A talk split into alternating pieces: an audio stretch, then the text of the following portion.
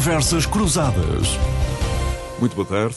Nuno Garopa, Nuno Botelho e José Pedro Teixeira Fernandes, daqui a instantes na análise da atualidade.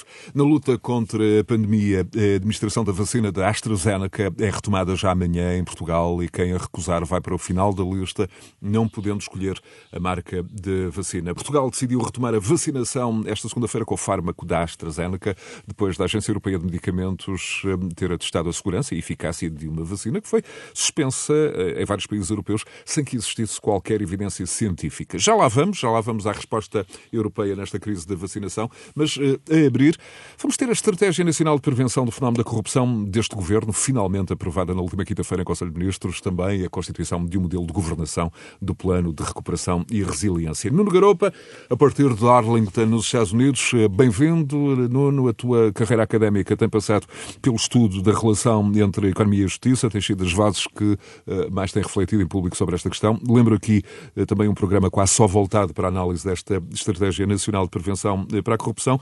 Enfim, há algumas mudanças que permitem tornar o combate à corrupção mais eficaz. Desde logo ter eh, aqui em Portugal alguns mecanismos que existem no ordenamento jurídico de outros países, por exemplo, ampliar as eh, linhas de justiça negociada, da proteção de denunciantes, enfim, para não usar a expressão de la ação premiada. Por onde começar? Bem-vindo.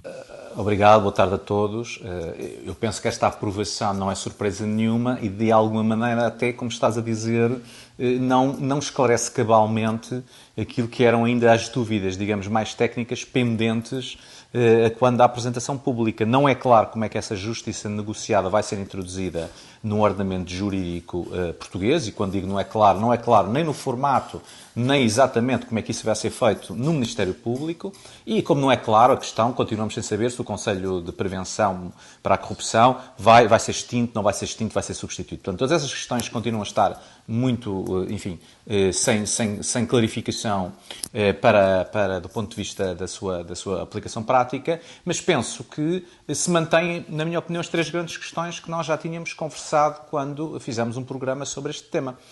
Primeiro, insiste-se em ignorar os programas de prevenção anteriores, portanto, continua a insistir-se que isto é uma espécie de luz que se faz sentir pela primeira vez, não é? Há planos anteriores, regresso às 100 medidas de 2010, às medidas de 2015, ninguém explica porque é que não funcionaram. Aliás, está lá o conceito eh, de prevenção para a corrupção, portanto, porque é que isso não funcionou, porque é que esse conselho não funciona há 12 anos, portanto, alguém que explique, ninguém explica. A segunda questão é que há uma prevenção, um foco de prevenção nas empresas, nas escolas, eh, nas redes sociais, não se percebe exatamente o que é que se pretende com essas campanhas porque o problema do país não é um problema de, nas escolas, nas empresas e nas redes sociais, as pessoas não estarem atentas à corrupção. O problema é precisamente outro e, portanto, aí não entendo, sinceramente, não entendo o que é que, o que, é que se pretende com isso, para além de, encher jornais e páginas de jornais. E, finalmente, penso que continuamos a fingir que não há processos mediáticos. Portanto, 2011, 2021, José Sócrates faz 10 anos que deixou de ser Primeiro-Ministro, não há julgamento. BES, não há julgamento. Uh, todos os casos mediáticos por aí vão, EDP, não há julgamento. E até temos o caso BPP, que todos pensávamos que já estava transitado e julgado, e uh, a pessoa que foi condenada continua a não ingressar em prisão. Portanto, não há execução de pena. Lembro que o caso BPP se refere a crimes cometidos, e já não é alegadamente cometidos, é cometidos, porque está aprovado e transitado em julgado. Caso Rendeiro. Do 2001. Do 2001, há 20 anos há 20 anos. E, portanto, nós continuamos a, a fingir que o sistema funciona, continuamos a fingir que é um programa de prevenção, como aliás disseste, isto é a Agenda Estratégia Nacional para a Prevenção. Portanto, não há repressão. A repressão não é o problema. O problema é a prevenção. Não, o problema em Portugal, o problema é a repressão. É que nós temos milhares de, de inquéritos, eh, diga-se também entre parênteses, nós nem sabemos quantos, porque o Ministério Público, ele próprio, não divulga as suas estatísticas.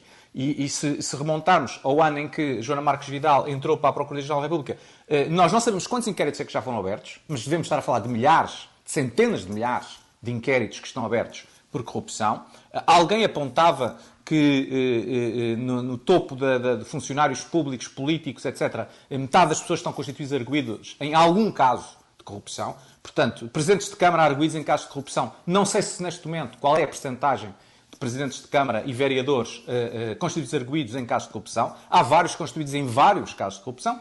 E Simplesmente isso continua. E, e, o próprio plano não tem nada a ver com isso, porque não há alterações ao Código Penal nem de processo penal. Portanto, é para continuar. É para continuarmos à espera. Só para concluir, recentemente, como, como ouvimos também, alguns especialistas vêm dizer que mesmo os casos mediáticos, como o caso de Sócrates ou o caso BES, se não forem arquivados já, poderemos estar a falar de casos que se vão estender por mais 15 anos.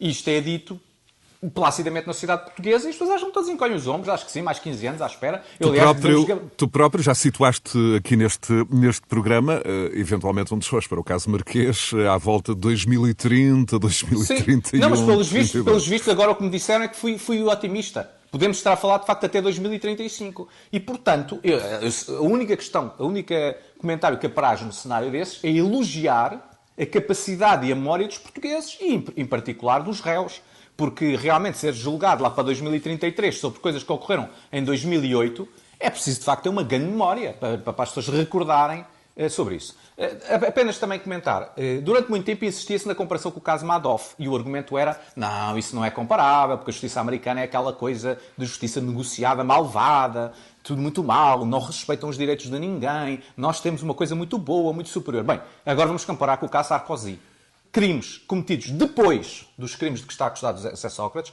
constituído arguído muito depois de José Sócrates ser constituído arguído, já temos o julgamento em primeira instância terminado e uh, condenado. E, portanto, já não é os Estados Unidos, já não é o Reino Unido, é a França. Nuno Garopa, mas justamente voltando a esta questão da, justiça uh, premiada, para a denúncia de um crime de corrupção, a atual lei estabelece o limite de 30 dias após o crime ser cometido para que alguém, enfim, dos envolvidos, possa fazer uma denúncia e possa, em teoria, beneficiar de uma eventual atenuação de pena. E como referias, temos uh, casos de corrupção cuja investigação, julgamento, Sim, se arrasta por mais de uma década, mas esse momento seminal, digamos assim, não pode ultrapassar os, os 30 não, dias, neste que... caso individual do denunciante. Não. Como é que se chega a, a, a este momento não, ainda com. o primeiro comentário que se tem que fazer é que nós nem sabemos, estatisticamente, quantos denunciantes há. Portanto, as estatísticas nem sequer existem. É? Portanto, a primeira coisa é, não há informação.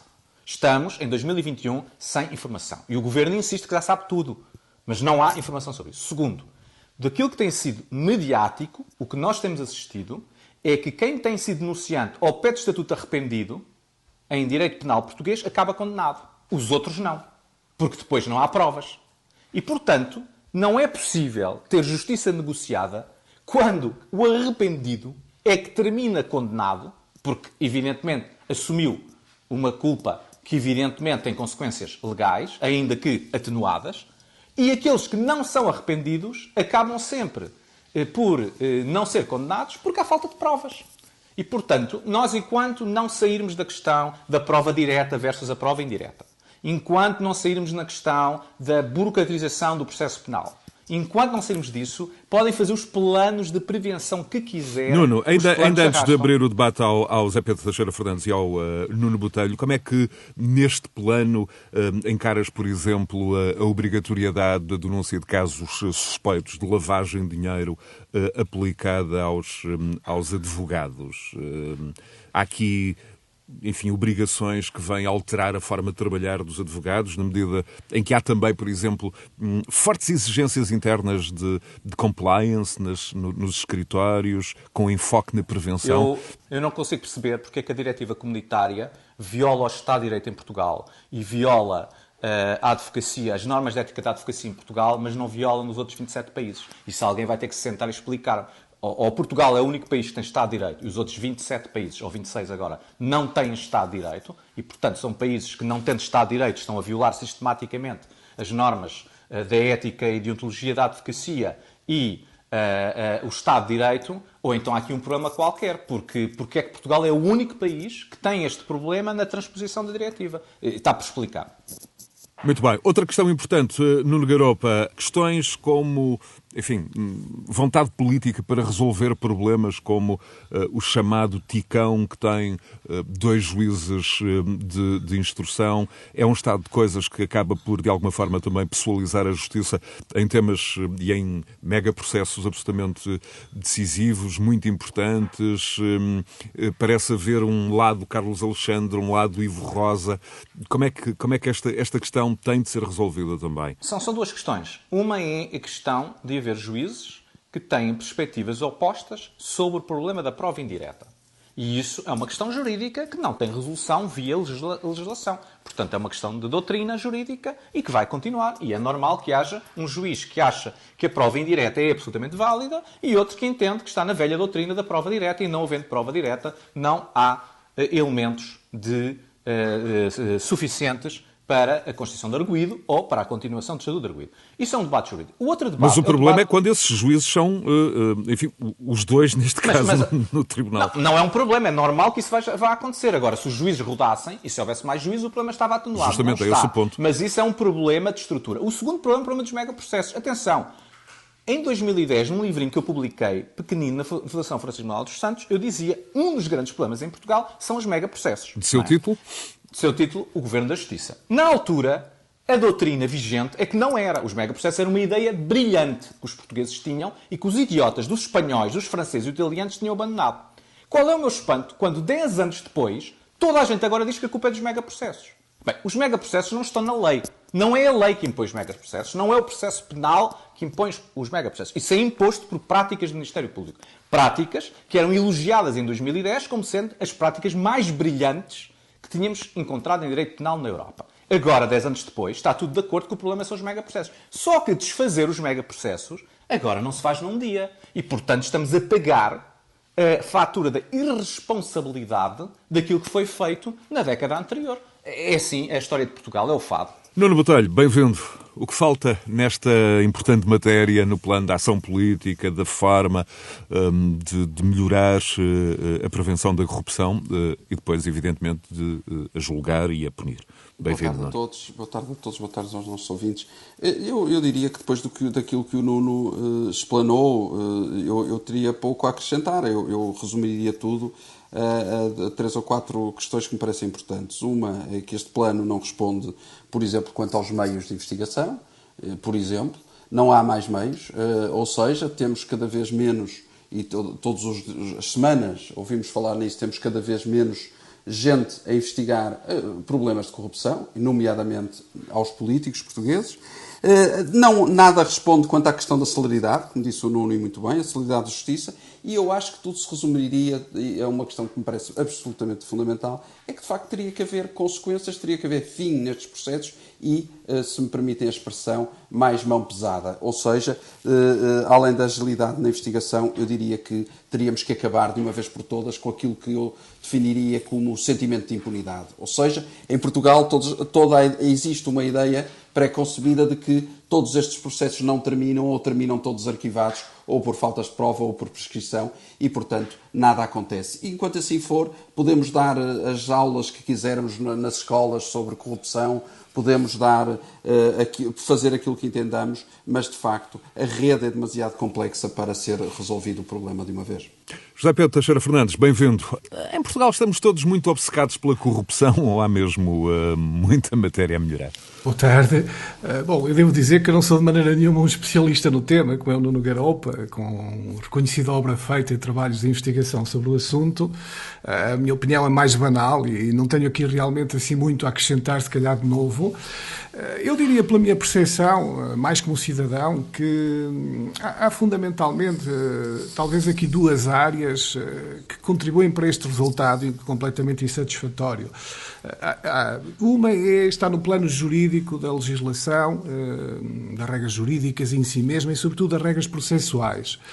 Eh, talvez em Portugal, eh, um dos problemas que se reflete também neste, nesta questão da justiça em geral e, e obviamente, também neste problema da uh, corrupção e dos processos de corrupção, resulta de um sistema é bem intencionado do ponto de vista das garantias processuais dos arguídos, mas na prática acaba por uh, dar processos complexos uh, que permitem usar uma quantidade de mecanismos processuais uh, e, sobretudo, quem tem os meios jurídicos e quem tem os meios financeiros para litigar até às últimas consequências, consegue normalmente que os processos durem imensos anos, como estamos a ver nestes casos, e não é preciso ir apenas para casos de corrupção para se ver esse perfil. Uh, outras questões estão mais relacionadas uh, e talvez seja mais o nível governamental de atuação, com as formas de organização dos tribunais, com os meios. Uh, eu aqui até lançava uma ideia que vai um pouco fora do tema, mas é uma coisa curiosa que eu próprio tenho alguma curiosidade de investigar melhor e perceber melhor. em alguns Estados da União Europeia e fora da União Europeia, ou noutras áreas do mundo desenvolvido, já se está a começar a apostar na inteligência artificial uh, na justiça. Eu não sei se isso é uma boa medida, sobretudo para questões penais, se calhar não é, uh, mas uh, tenho visto alguns estudos, por exemplo, em Estados Bálticos, é verdade que são pequenos Estados com pouca população, onde utilizando esses meios, e nomeadamente aplicando também alguns aspectos de inteligência artificial à justiça, se tem conseguido aumentar muito os resultados, ou seja, o volume de processos despachados. Não sei até que ponto nós em Portugal precisaríamos de uma revolução evolução, no bom sentido. Eu regresso, eu regresso já ao, ao José Pedro Teixeira Fernandes, mas fico curioso em, em saber o que é que o Nuno Garopa pensa desta questão introduzida pelo José Pedro, da, da, da inteligência artificial, e o Nuno também, o Nuno Botelho. Não, a questão da, da inteligência artificial, neste momento, já é vulgar aqui nos Estados Unidos, na utilização, até na definição de penas. A, a questão é que, enfim, muito, muito brevemente, relembro isto. Nos anos 90, a grande questão que se debatia era a contingentação processual, e a introdução de métricas na avaliação e execução da justiça. Isso levou a grandes discussões em França, Itália e, um, e Espanha, com as leis em 2001 e 2003. Neste momento, esses países estão já, talvez, na terceira ou quarta volta desta discussão. Portugal, em 2014, reparem, 2014... Portugal ainda está muito longe do juiz algoritmo, então. Não, em 2014, Portugal pôs na lei a contingentação. Em 2021 está por regulamentar. Portanto, nós levamos 25 anos de atraso em relação aos três países, que são os três países mais atrasados da União Europeia em matéria de justiça. Só para ter a noção de, onde nós estamos. Mas pronto, é, é, é, portanto, eu acho que a questão da inteligência artificial, não sou estou de acordo com o José Pedro, mas penso que quando voltarmos aqui todos já com 90 anos aqui ao programa, uh, exceto o Zé Bastos terá 120 na altura, uh, nessa, nós não, vamos estar a discutir essa questão.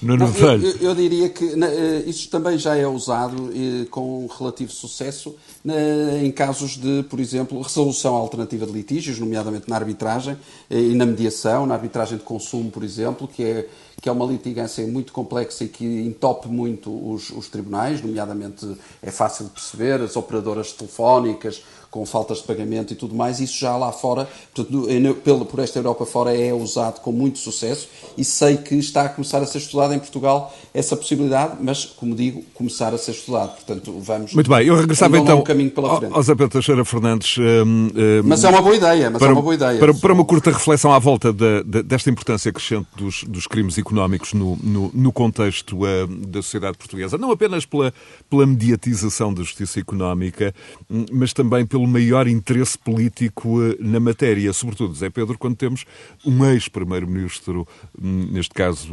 arguído, o ex-principal banqueiro eh, do país eh, também envolvido.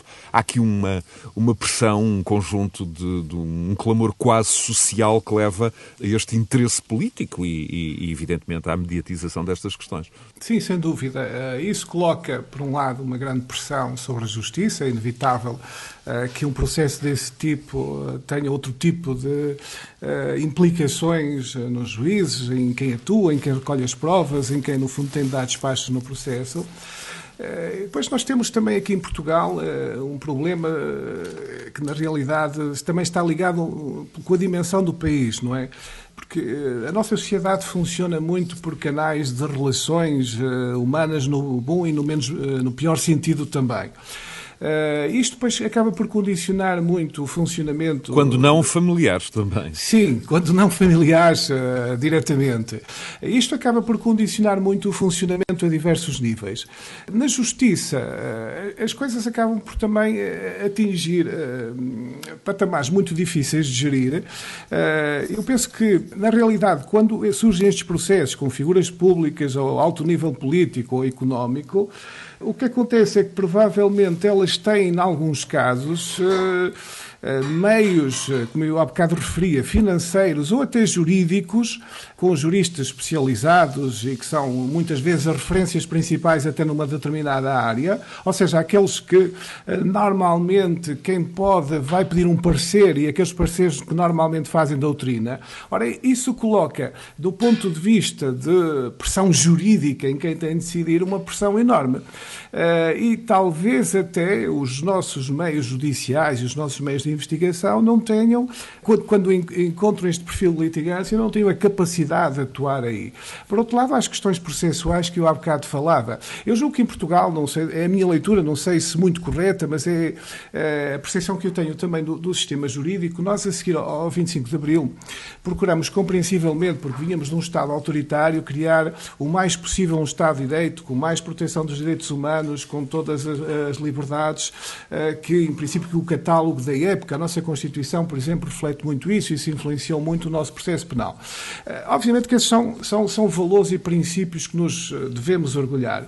Simplesmente depois, quando isto passa para mecanismos jurídicos concretos e processuais e formas de atuar, as coisas muitas vezes criam simultaneamente os tais mecanismos de proteção, mas também os tais mecanismos dilatórios e, sobretudo, permitem aqui saídas a quem tem estes meios jurídicos e no direito, por exemplo, como há bocado o Nuno Garoupa explicava, a divergência doutrinária é normal. Isto é uma coisa que também não é fácil às vezes a sociedade entender, uh, porque para muita gente o direito bem aplicado apenas há uma solução. Ora, na realidade, qualquer jurista sabe e que tenha prática então uh, dos meios judiciais sabe sem qualquer dúvida que não é assim. E, portanto, tudo, tudo isto torna estes processos ainda mais uh, difíceis de gerir. Uh, e a pressão social é evidente e o tempo da resposta social não se compadece com isto. E, e José Pedro e, e, e Nuno Garopa, nos últimos tempos, uh, há pouco referimos aqui o caso envolvendo um ex-primeiro-ministro, também o ex-proeminente banqueiro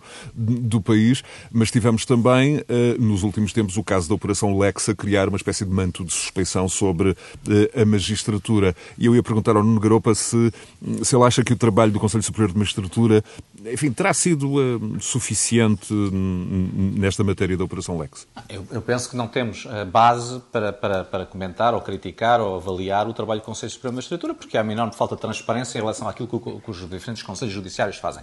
Contudo, há que realçar, assim como, evidentemente, Uh, Maria uh, Joana Vargas Vidal foi um, uma pedrada no charco em relação ao Procurador-Geral anterior, eh, o atual eh, eh, Presidente do Supremo Tribunal nesta matéria e enquanto formalmente Presidente do Conselho Supremo de Magistratura, apesar da Presidência ser executiva ser do Vice-Presidente, ele tem sido uma pessoa que nesta matéria tem tido intervenções públicas, na minha opinião, muito fortes, muito adequadas. E, portanto, também há aqui uma pedrada do charco do Presidente do Supremo Tribunal de Justiça no sentido de dizer, do ponto de vista da percepção, nós não podemos permitir que estas coisas passem em branco. Muito e bem. isso eu acho que foi muito positivo. Muito bem. Nuno, Nuno Garopa, continuo contigo aí em Arlington. Uh, nesta mesma reunião do Conselho de Ministros, ficamos a saber de um plano, de um mega plano de governação do uh, PRR, enfim, uh, com, com, o governante responsável pela gestão dos fundos europeus, a detalhar este plano em quatro níveis, desde logo um, nesse quarto patamar, ou num quarto patamar, uma comissão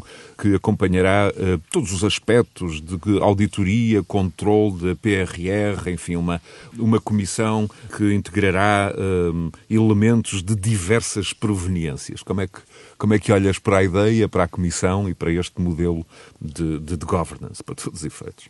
Penso, penso que é uma resposta do governo às várias críticas que sofreu de muitos ângulos. Penso que não satisfaz essas críticas e, portanto, esse modelo de governance, na minha opinião, vai continuar a persistir naquilo que são as preocupações e, e, não quero ser pessimista sobre a alocação dessas verbas. Queria apenas realçar um Num aspecto... país, Nuno, onde já se fizeram 489 ajustes diretos e, e se gastaram mais de não, mil mas, milhões mas de euros durante a pandemia e vem aí este sentido, pacote base queria... de 13,6 mil milhões. Mas nesse caso queria precisamente realçar que nós vamos falar na, na, próxima volta sobre as vacinas e até que ponto os Estados Unidos, na questão das vacinas, até têm estado melhor que a União Europeia, mas nesta questão eu também queria insistir nisso. Com todas as críticas, e eu sei que embucha muita gente que, não, que à força não quer falar do Trump, senão para dizer mal, a verdade é que com o Biden vamos no terceiro plano de economic relief nos Estados Unidos e o dinheiro chega às pessoas no dia seguinte. E na União Europeia e em Portugal isto não acontece. E, portanto, isto também diz alguma coisa sobre o nível de burocratização destes processos na Europa e em Portugal, vis-à-vis nos Estados Unidos. Podemos depois discutir se a aposta do Trump do lado uh, da procura ou do Biden do lado da oferta é mais correta ou menos incorreta. A questão é, o dinheiro chega às pessoas no dia seguinte. E literalmente no dia seguinte. Não é, não é, não é metafórico. É literalmente no dia seguinte. Isso mesmo. Nuno Botelho e, e, José Pedro, esta questão desta comissão que vai acompanhar uh, auditoria e controle do, do plano. Nuno Botelho? Eu, eu, eu, diria que estamos perante mais uma atrapalhada uh, criada pelo Governo, porque estamos a falar de um, de um, de um plano que, que, vai ter quatro níveis de gestão, uh, composto por um conjunto demasiado vasto de pessoas, com perspectivas diferentes sobre os mesmos assuntos. E, de facto, vamos ter aquilo que, aliás, eu chamava a atenção dos nossos ouvintes para lerem uma entrevista com o secretário de Estado, portanto, insuspeito, o secretário de Estado Carlos Miguel, esta semana no Expresso. A edição deste fim de semana do Expresso. Sim, que refere exatamente que Portugal é constituído por um funcionalismo público e um Estado demasiado pesado que cria dificuldades atrás de dificuldades a quem quer investir, a quem quer fazer e até às autarquias portanto, passando entre, pelas autarquias, pelas empresas e, portanto, é muito difícil investir. Ele diz é mesmo que há uma rede de pequenos poderes a que convém uh, obedecer uh, ou, pelo menos, enfim, prestar algum tipo de informação que causa uma entropia no, no, em todo o sistema. Exatamente, era isso que eu ia dizer, e portanto eu acho que uh, temos uh, de facto aqui um problema que é a completa burocratização de um sistema um ministro que anunciou este plano com quatro níveis de gestão com pompa e circunstância como se fosse uma grande coisa. Qualquer gestor entende que isto vai ser ingovernável. Eh, e eu chamava a atenção para, para uma frase também do ministro que diz que o diploma prevê a implementação, estou aqui a citar, a implementação de um processo de descentralização, de execução do plano, ainda que centralizado aquilo que importa centralizar para sermos mais eficazes. Ou seja, é descentralizado, ainda que centralizado, para centralizar aquilo que é de facto importa. Portanto, estamos perante uma enorme atrapalhada, mais uma. O, o, o, é, é descentralizar a, a, centralização, mas vai ser uma enorme confusão e, e vai acabar tudo chefiado por um qualquer uh, Francisco Ramos da vida, uh, que de facto vai acabar a fazer isto em part-time e a meter os pés pelas mãos, como foi no Task Force da vacinação, e, e vamos ter o, o, plano constantemente adiado e, mais uma vez, as empresas à espera daquilo que deveria ser uh, algo fundamental para eles. E aí estou completamente de acordo com o Nuno Garopa quando diz que bastava olhar para os Estados Unidos. É que, curiosamente, se nós pensarmos no dinheiro que vem aí desses tais uh, 14 mil milhões, números redondos, uh, se, se pegássemos desse dinheiro e dessemos aos portugueses, daria exatamente 1.400 euros a cada um que fariam que entendessem com esse dinheiro e estou certo que a economia iria injetar 14 mil milhões de repente na nossa economia e ia dar de facto um grande uh, alento à nossa economia. Assim estou a ver a coisa muito complicada e sou, estou de facto muito, muito, muito cético relativamente a esta uh, denominada pelo, pelo Primeiro-Ministro Bazuca, que já lhe chama agora de vitamina. Vitamina, nem justamente. Ele próprio, nem ele próprio sabe o que lhe há de chamar, portanto estamos, estamos conversados com Então eu avançava já para o José Pedro Teixeira Fernandes, eh, justamente para a questão uh, da Europa com Portugal a retomar amanhã uh, a vacina com o fármaco da AstraZeneca, depois da Agência Europeia do Medicamento ter atestado a segurança e eficácia de uma vacina que havia sido suspensa em vários países europeus sem que existisse qualquer evidência científica. José Pedro, o que, é que, o que, é que, este processo de vacinação nos diz da União Europeia? Aparentemente é um fracasso que piora de dia para dia, investiu-se pouco, encomendou-se tarde, o preço foi regateado. Muitos disseram que eh, na crise das dívidas soberanas a Europa cometeu erros eh, que jamais se repetiriam. Aparentemente a lição não foi aprendida, porque o que se passou agora parece, em muitos aspectos, também a repetição desses eh, erros. Há aqui um Reino Unido a regressar à normalidade uh, promete ter uh, uh, o processo de vacinação concluído em final de maio. Na Europa temos vários países de regresso ao confinamento. o problema da, da França agudiza-se em várias regiões. A Itália, nesta altura, a Alemanha também muito complicado. e, ao contrário, os Estados Unidos batem recordes diários de vacinação. Enfim, e já não estamos aqui a falar propriamente de, de Israel. Zé Pedro. Muito bem. Quanto, quanto, a esta questão, de facto, acho que há aqui uma primeira coisa que é preciso explicar para irmos depois aqui à resposta do problema europeu. Eh, do meu ponto de vista, hum, a raiz desta situação começa mais ou menos há um ano, quando nesse contexto, se discutia o plano de recuperação da economia europeia e, simultaneamente, o quadro financeiro plurianual. E aí a Comissão Europeia, do meu ponto de vista, saiu-se bastante bem, uh, avançou com uma proposta generosa, uh, acabou fundamentalmente depois, apesar da resistência de alguns Estados do norte da Europa, esse plano ser aprovado, que é hoje o que estamos aqui a tentar implementar, com, com todos estes problemas que também já foram aqui referidos no caso português. Ao mesmo tempo, se recuarmos a esse período, uh, e até um pouco atrás, eh, a Comissão Europeia, hum, penso que conseguiu também lidar bastante bem com a questão do Brexit e das negociações. Nós não vimos a Europa dividida, vimos foi os britânicos fundamentalmente divididos em muitos momentos. Uh, e isto parece não ter muito a ver, mas tem a ver com o seguinte. Eh, quando nós entramos aqui O que é que correu mal então desde esse cenário? O, o, que corre mal, é, do meu ponto de vista, começa numa fraqueza que, muito, que normalmente não é discutida, que é o seguinte: a posição da Comissão Europeia nas questões de saúde pública não é a mesma da negociação de um acordo internacional nem dos fundos estruturais. Ou seja, a Comissão Europeia não tem as competências nos tratados de exclusividade, por exemplo, para negociar um acordo comercial não tem o direito do seu lado, nem tem os meios jurídicos nem de gestão para o fazer. A política de saúde, precisamos ir aos tratados e perceber o seguinte, é fundamentalmente uma política dos Estados-membros e não da Comissão Europeia. A Comissão Europeia tem apenas um papel complementar e de coordenação. O que acontece é, e esta é a questão interessante politicamente, o que acontece é que, em parte por pressão de alguns Estados-membros, em parte porque julgo que a Comissão Europeia talvez tenha entusiasmado demasiado com os sucessos que teve o ano passado nessas áreas, procurou eh, marcar aqui um terreno. Eh, eu julgo que Podemos fazer um elogio para a atitude da Comissão, no sentido que o problema era premente e uma resposta europeia era bem-vinda. Uh, talvez também se entusiasmasse demais, como eu referi, pelo sucesso e pela vontade, até futuramente, quando se mexesse nos tratados, se lhe dar mais competências nestas áreas. Mas o que é que falhou? Do meu ponto de vista, falharam logo duas coisas que normalmente também não são discutidas. Uh, uma é a base jurídica, eu insisto nisto, a Comissão Europeia não tem base jurídica aqui para atuar com a mesma Mas, força. Há questões complexas, por exemplo, na responsabilização.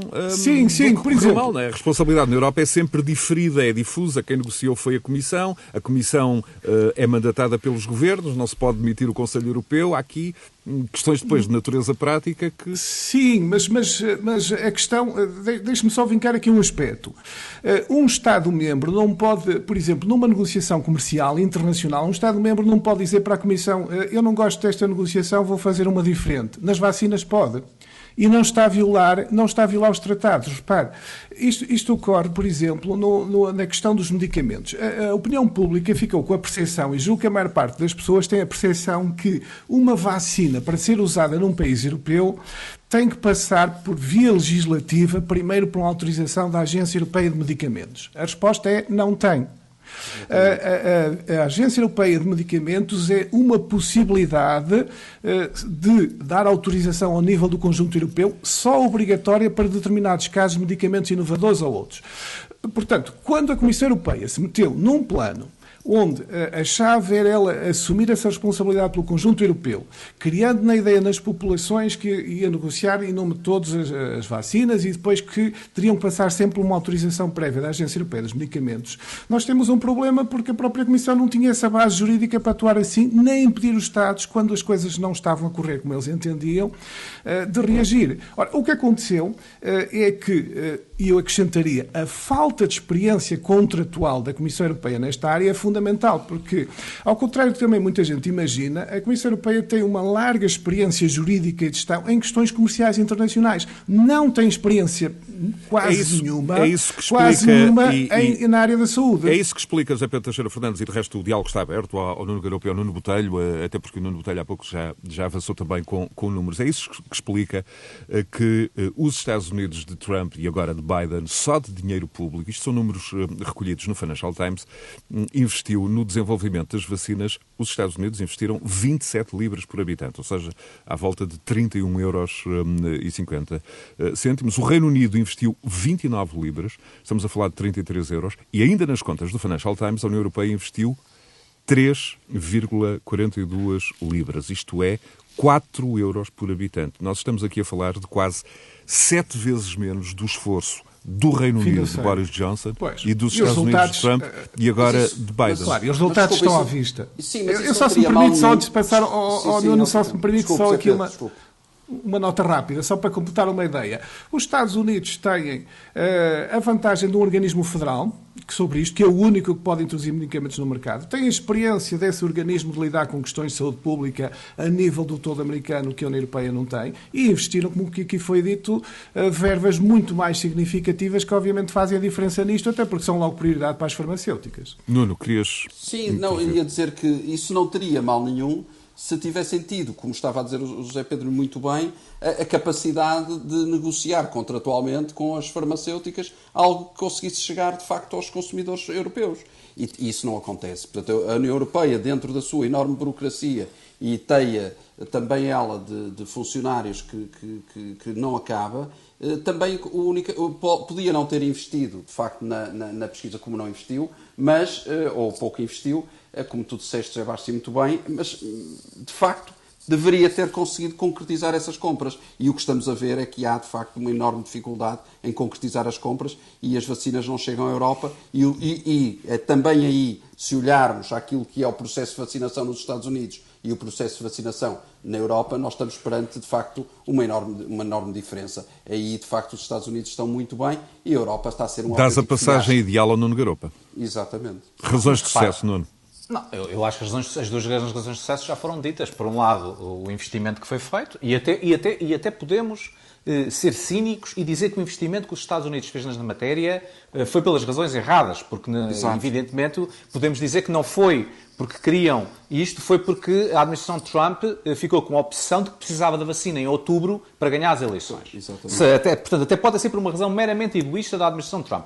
Porque, dado o desastre que tinha, que tinha da gestão da pandemia, porque nesse, nesse, sentido os Estados Unidos teve uma gestão da pandemia desastrosa, a administração Trump, eh, a partir do verão, decidiu que a aposta tinha que ser nas vacinas para ganhar as eleições. E a verdade é que esse, eh, com todo o cinismo que isso pode ter, a verdade é que isso produziu os resultados óbvios. E a outra questão também já foi levantada, é que o processo de distribuição e vacinação nos Estados Unidos, eh, para além de ter a questão da Agência Federal que definitivamente sobre essa matéria não permitiu que os Estados se imiscuíssem, foi muito importante, ao contrário da gestão da, da, pandemia, em que parte do desastre da gestão da pandemia é o problema dos Estados, na questão da vacinação não é, e está desburocratizado. Eu próprio sou vacinado via universidade. Quer dizer, eh, eh, as pessoas são, são, são, são vacinadas Já via empresas. Caso? Via empresas. Já tenho a data marcada, porque até o dia 1 de maio, todo adulto que quiser nos Estados Unidos terá a data marcada para estar vacinado até o dia 31 de maio. Pelo menos essa é a promessa da administração Biden.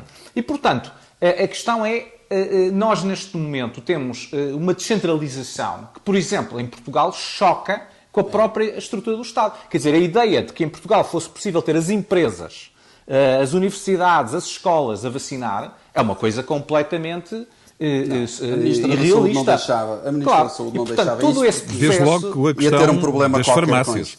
Sim, sim. Não, mas, mas aí, já, já, isso já não falava, porque a CVS, a, a, CVS e a Walgreens aqui estão a vacinar praticamente desde o princípio.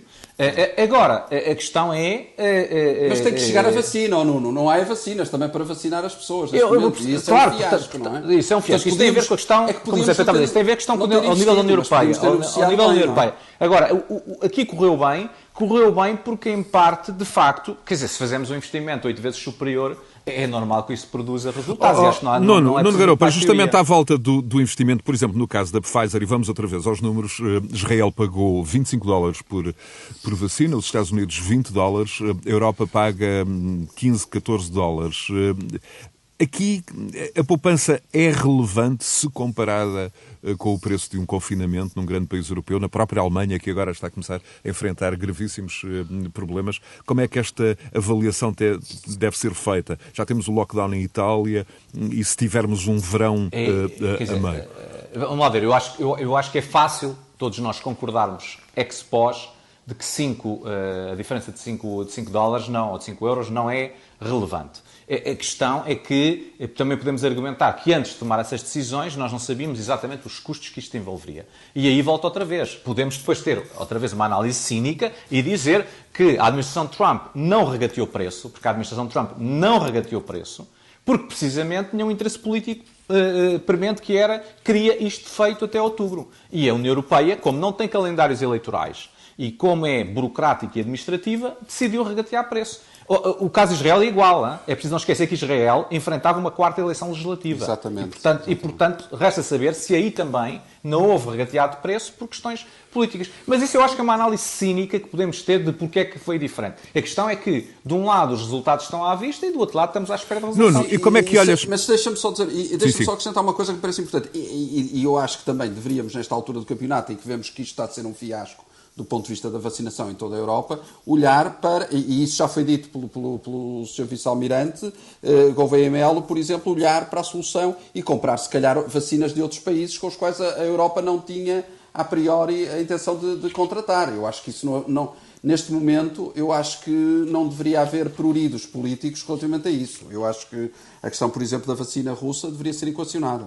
É, é, tenho essa opinião. Nuno eh, Botelho, eh, Nuno Garopa, José Pedro Teixeira Fernandes. E esta questão da, da AstraZeneca e, sobretudo, esta reação e esta suspensão de alguma forma bizarra, dizem muitos, eh, numa região do mundo, em particular do Norte da Europa, onde começa a haver uma fobia irracional a vacinas. Nós tivemos aqui decisões muito mais políticas que médicas que científicas, sem que fossem feitas avaliações, enfim, de, de riscos-benefícios benefícios hum, eh, à volta desta questão.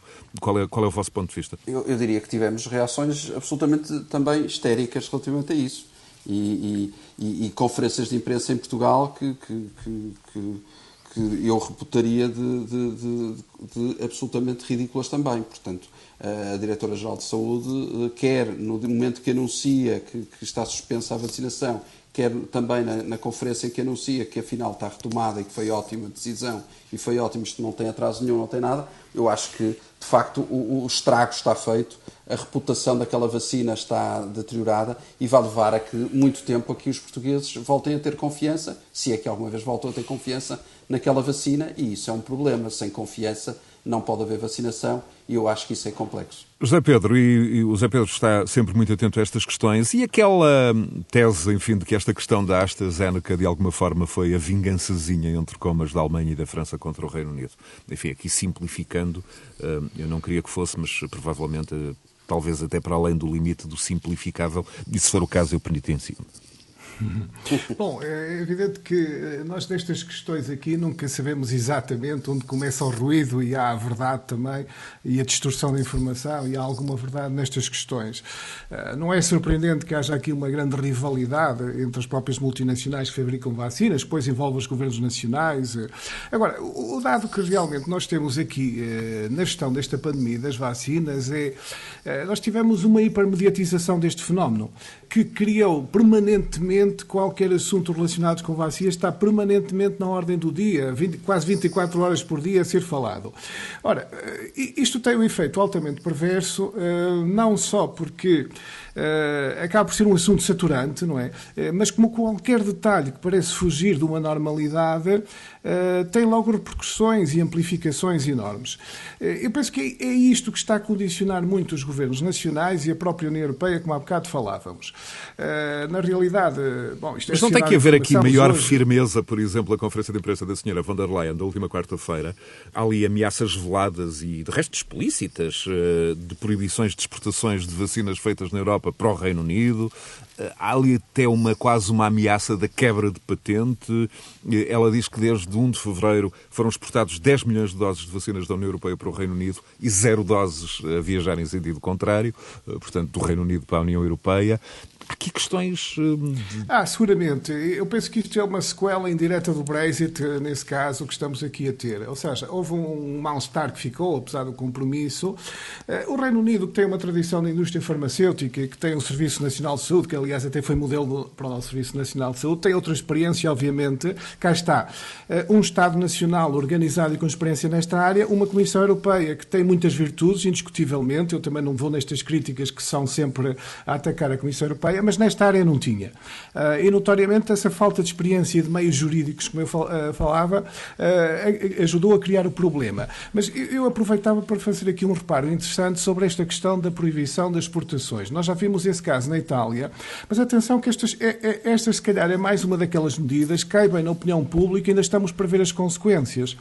Porque, primeiro, é duvidoso que esse tipo de proibições de exportações caibam exatamente nas regras do comércio internacional da Organização Mundial do Comércio. Ou seja, eu, do ponto de vista jurídico, tenho dúvidas se há proporcionalidade, uh, se o meio usado é correto. Não sei se a Austrália, a Austrália aparentemente, no, no caso da AstraZeneca e Itália, era para a Austrália, aparentemente a Austrália não quis ir por aí, uh, mas uh, um dos primeiros problemas que a União Europeia cria nessa área é, ela tem estado sempre na defesa do livre comércio e das restrições ao comércio e agora aparece na primeira linha das restrições às exportações. É evidente que é um produto muito próprio, é um produto que afeta a segurança do cidadão, mas não deixa de criar aqui uma anomalia no sistema comercial internacional que se pode virar futuramente contra a própria União Europeia. É gerir o curto prazo porque parece popular.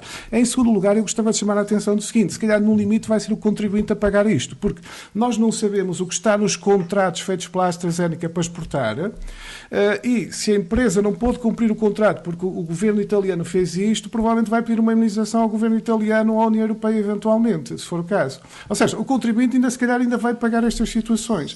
Portanto, nós às vezes não acompanhamos estes mecanismos. Isto são reações a quente por causa desta hipermediatização dos assuntos. E realmente o que vemos, quer, quer do lado da Comissão Europeia, quer também, como falávamos aqui a nível nacional, é procurar navegar-se no que parece popular em termos de, das opiniões públicas e não uma estratégia coerente, firme e, e, que tenta passar uh, sem, sem estes, estes momentos, como estamos a ver aqui, que, que precisavam de firmeza e explicação às pessoas, que não é esse o problema. Nuno Garopa, como é que, como é que olhas para esta questão, eh, para este aparente efeito dominó em alguns países europeus, eh, neste caso? Portugal viu os outros e, por receio, eh, mimetizou comportamentos?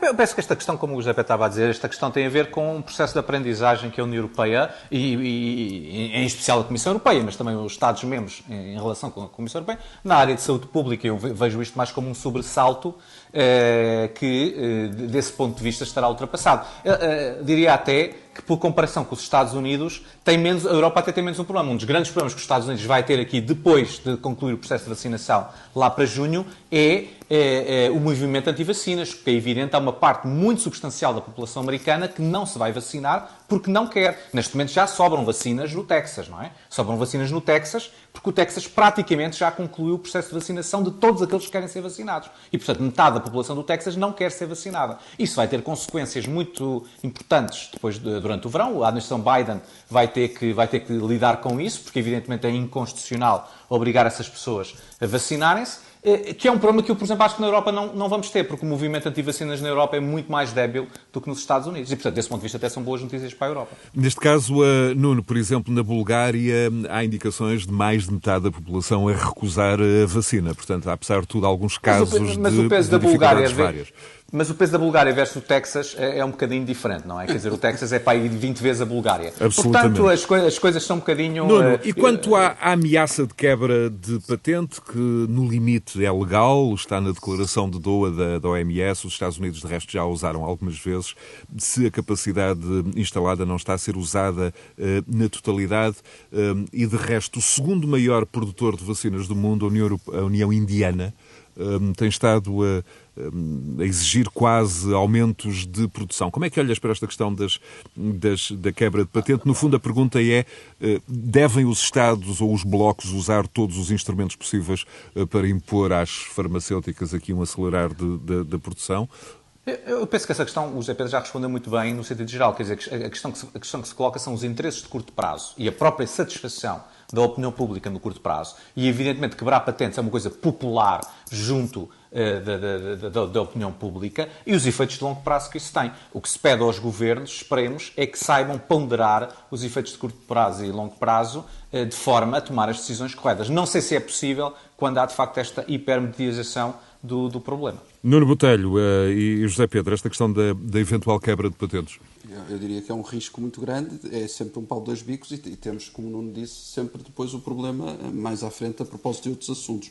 Portanto, eu acho que há que ponderar. Eu acho que antes disso, e volto a dizê-lo, acho que poderíamos equacionar, na medida em que estamos de facto com uh, todos nós com uma certa ansiedade e, e porque percebemos que para o retomar da economia é fundamental uma rápida vacinação e, e, a Europa está a correr como está, eu acho que, mais uma vez digo, antes de quebrar patentes, se calhar a Europa, e independentemente de uma litigância com as farmacêuticas em questão, nomeadamente a AstraZeneca, eu acho que poderia-se procurar alternativas noutros pontos do globo. Acabaste de falar da Índia, eu falei da Rússia há pouco, eu acho que essa poderia ser uma solução. José Pedro Teixeira Fernandes, esta questão da patente, Sim, sem dúvida, eh, porque eh, na realidade eh, essa é uma decisão, lá está, é mais uma vez uma daquelas decisões, o Nuno Garoupa também referiu isso, que pode parecer no imediato que é um governo firme, é um governo que está a defender os seus cidadãos, mas na realidade as suas consequências no médio e longo prazo provavelmente ultrapassam em termos negativos isso, não só pelos efeitos jurídicos, como também até pelo efeito que vai criar de mal-estar no comércio internacional e eventualmente até retaliações que vai gerar. É um bumerangue, não é?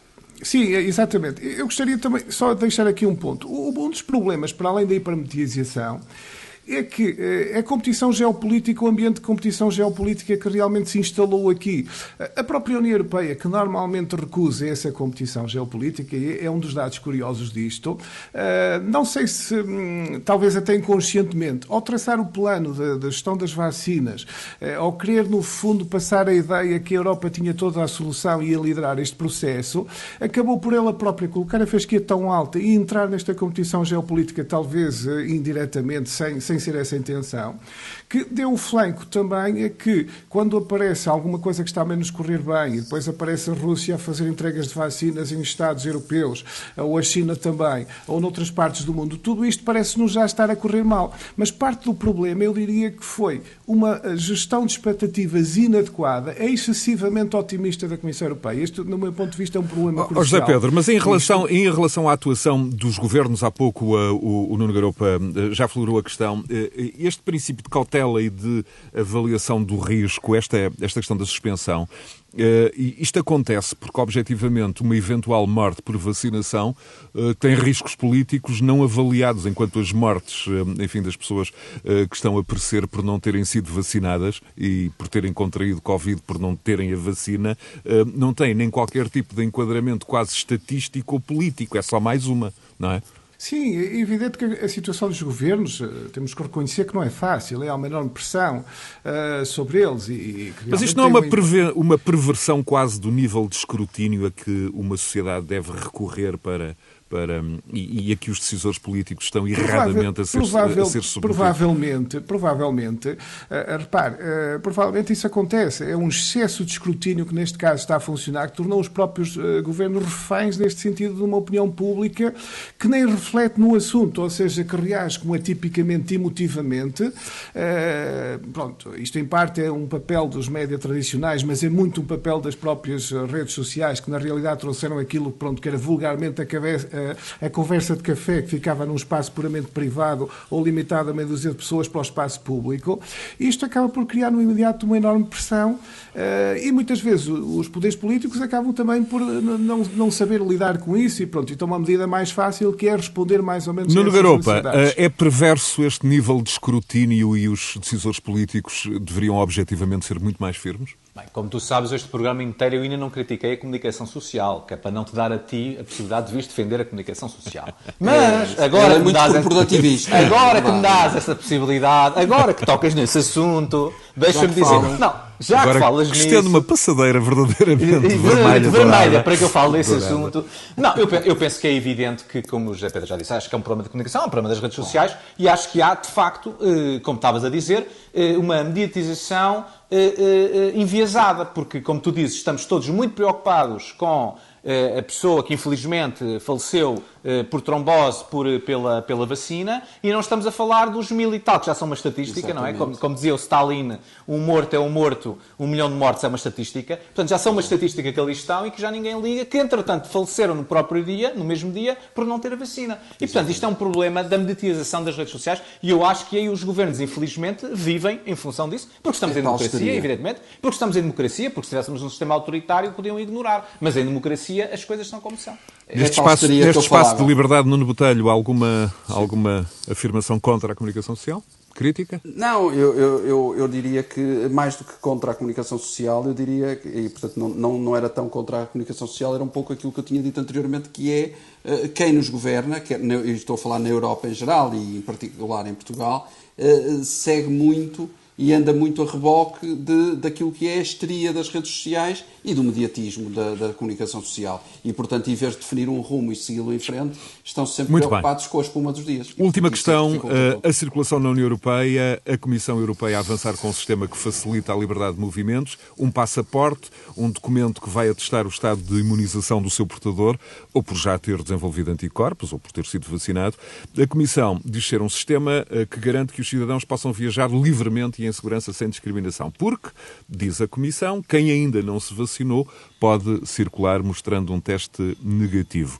Uh, Nuno Garopa, José Pedro Teixeira Fernandes, Nuno Botelho, mas não há discriminação quando a vacinação é gratuita e, por exemplo, os testes são pagos pelo, pelo viajante? Eu lembro, no caso português, os Açores e a Madeira, eh, há muitos meses que permitem a entrada na região com testes negativos que os governos regionais financiam. Enfim, no caso europeu, ninguém vai financiar. Esta é a questão mesmo final. A minha questão final, só, só uma observação. Eu, eu acho que seria muito menos problemático se toda a gente que se quisesse vacinar estivesse vacinada. O problema é que vai haver muita gente que quer estar vacinada no verão e não está. Portanto, faz-me alguma confusão como é que isso pode ser implementado quando uh, a União Europeia lida com o problema da distribuição de vacinas. José Pedro Teixeira Fernandes. Eh, eu já tive a oportunidade de olhar até um pouco para a proposta de regulamento da Comissão Europeia e confesso que tenho mais uma vez muitas dúvidas e acho que vai ser um passo em falso da Comissão Europeia mais uma vez. Eh, se tiver aqui um, um, algum tempo eu posso explicar porquê. Eh, resulta fundamentalmente de uma pressão dos países do turismo, esta, esta ideia da Comissão Europeia, entre os quais estamos nós, mas pronto, há obviamente muitos mais eh, de, ter, de encontrar aqui uma solução para, no fundo, permitir novamente o fluxo de pessoas. A ideia em si compreende-se perfeitamente e há aqui um problema óbvio que também ninguém pode ignorar. Agora, a primeiro repare, este nome, o certificado verde digital, que é o nome oficial, já é uma coisa curiosa. Quer dizer, estamos a falar de vacinas e o nome parece um nome de sustentabilidade e de ecologia. Ou seja, é para fugir a um problema que, quando olhamos para a legislação, eh, que é assim, eh, não é só a discriminação aqui que o José Bastos falava, essa é a parte até, eu diria, mais simples da questão. Eh, a discriminação, o problema pode ser aqui muito mais profundo. Desde logo, por exemplo, das pessoas que por razões médicas não se podem vacinar, até problemas de saúde, das razões por, razões, por razões até eventualmente de convicções, uh, no caso dos Estados Unidos, há bocado foi referido pelo Nuno Garoupa que o problema é muito mais elevado, uh, mas que também não farão essas vacinas.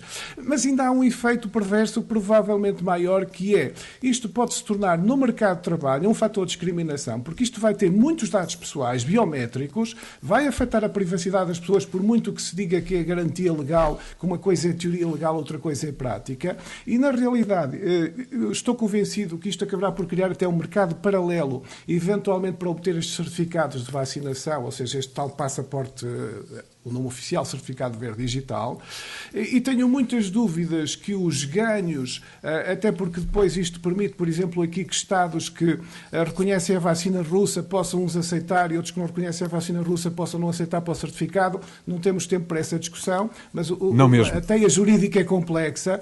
Eh, portanto, é provavelmente mais uma iniciativa sob pressão, feita um pouco à pressa pela Comissão Europeia. mais um fator de confusão no botelho, nota final. É, é mais um caso de uma boa ideia que se transforma numa uma enorme confusão e que ninguém compreende, e aquilo que seria uma boa ideia para, por exemplo, o turismo, como disse o José Pedro muito bem, eh, se transforma numa enorme confusão burocrática, numa rede burocrática que a ninguém vai servir.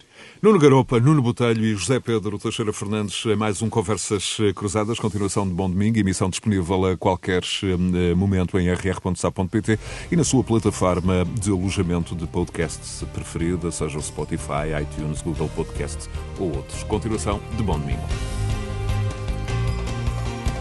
Conversas Cruzadas.